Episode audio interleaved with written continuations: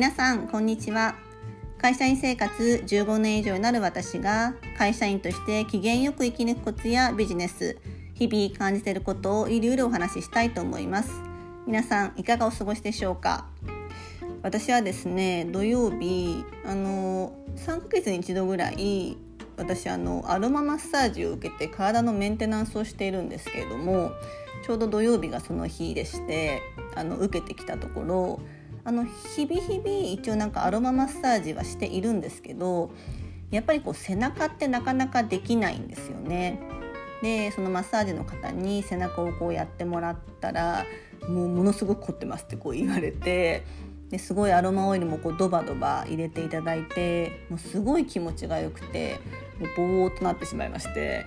で久々にこう昨日9時ぐらいにもう布団に入って寝たら気づいたら6時でもうパチって目が覚めて、うん、だ結構9時間寝てたんですよね。私あの普段結構5時間ぐらいしか寝ない人間なんですけれどもえ9時間も寝たんだっていう、まあ、ちょっと驚きとあやっぱそのマッサージ体のメンテナンスとうん何ですかね。あの睡眠ってすごく大事だなっていうふうにこう改めて感じました。なのでもものすごく今すっきりしてあの日曜日の朝を迎えています。はい。でですね今日のじゃテーマはですね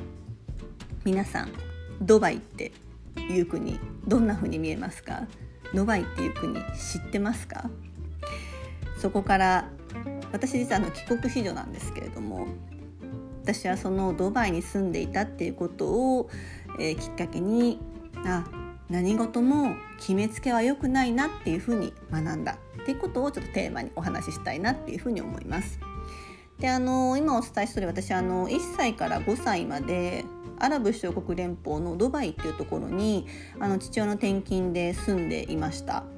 でドバイって聞くとどういうイメージですかね皆さん。こうお金持ちの住んでいる国とかうん金ピカのピカピカとかうんなんかこう白いターバンを巻いてる人がいるとか何黒ひげの人がいるとか、まあ、そういうイメージですかね。あの私が行ったのって本当に30年以上前のドバイなので、まあ、今とはちょっと違う、えー、国だったと思うんですけれどもうん私が住んでいた時は本当その湾岸戦争とかがちょっとありまして結構こう危険地域みたいなとこ時だったんですね。今みたいにこうドバイっていうとあすごい豪華なゴージャスな国ってイメージはあんまり当時はなかったというふうに思います。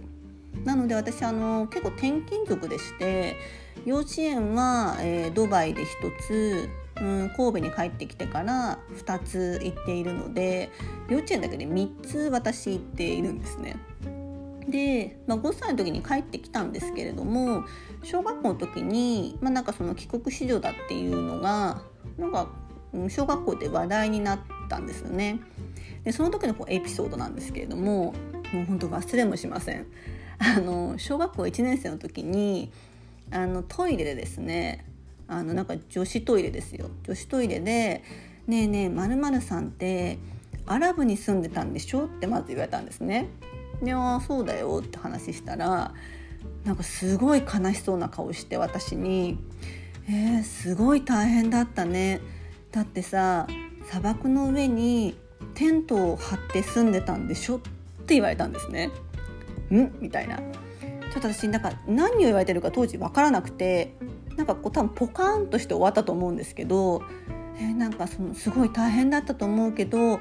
日本に帰ってくれてよかったねって言われてその場を去られたんですね。ん？みたいな あの当時の私実際のドバイでの暮らしっていうのはあの、まあ、ドバイってすごく暑い国なのであの外国人マンションがあって、まあ、暑いから1階にプールがあってでそのすごく暑いのであの外で遊べないのでマンションのあるフロアは全部こうアスレチックフロアで冷房完備なんですね、まあ、子供にとって結構なんかこう最高な国みたいな最高なマンションっていうだし自分が住んでいたマンションってあのリビングは三輪車で走り回れるほどの 広さのリビングだったんですよ。そのイメージのままいたのでなんで友達は砂漠の上にテントっていう風に言ってんだろうってよく分からなかったんですね。でその出来事があってしばらくした時によくよく思ったのは、まあ、おそらく、まあ、小学校1年生の時の、まあ、少ない情報量ででアラブアラブってイコールターバン巻いた人なんかアラビアンナイトとか思い浮かべたのかな？で砂漠。でその上に、えー、テント張って住んでたんでしょっていう風にだからちょっと大変な思いをしてきたんだかわいそうみたいな感じで私にこう言ってきてくれたみたいなんですね。でただ実際私はそうではなかったのでなんかちょっとポカーンとしてしまったんですけれどもなんかその経験があってから私は結構あなんかこう物事を決めつけて良くないなっていうふうに思ってやっぱりその一般的な自分が知ってる情報だけではなくてちゃんと自分の目で見るとか自分の耳で聞くとかちゃんと肌で感じるとか何事もそうやっていかなきゃいけないなっていうふうに私結構そのうんドバイ出来事で思ったんですね。で多分その当時もその、うんと、同級生の人たちはあのどうアラブって聞くと砂漠だから大変だったんだなっていう多分思い込みで私に話をしてきたのと思うんですけれども多分当時に「えどんな生活してたの?」って聞いてくれれば「あこういうマンションに住んでたよ」って言われたんですけどもう多分その子たちの思い込みで「あアラブは砂漠でだからテントだ」だからすごくイコールかわいそうっていう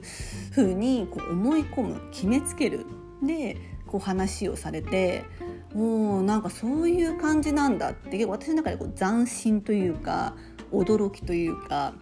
っていうことがあったんですね。なので私は結構そのトイレでの出来事を、まあ、きっかけに、うん、なんかこう一般的な考え方とか一般的な見方とか自分が知ってる知識でやっぱ決めつけって良くないなと必ず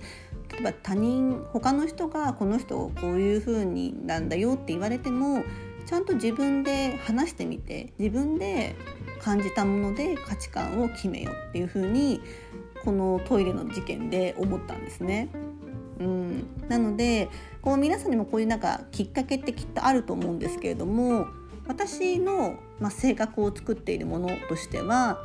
うん、何事も決めつけって本当に良くないなとちゃんと実際に見て触って感じることそして自分の価値観で判断することっていうのは、えー、すごく大事だなと思ったエピソードがそのトイレ事件でした。うん、なのでもちろんいろんな情報世の中にあふれているしいろんなことを得られるとは思うんですけれどもやっぱりこう何事もあの決めつけっていうのは、うん、良くないなと思いますし仕事においても結構それってえー、重要になってくるんじゃないかなと思って今日お話をさせていただきました。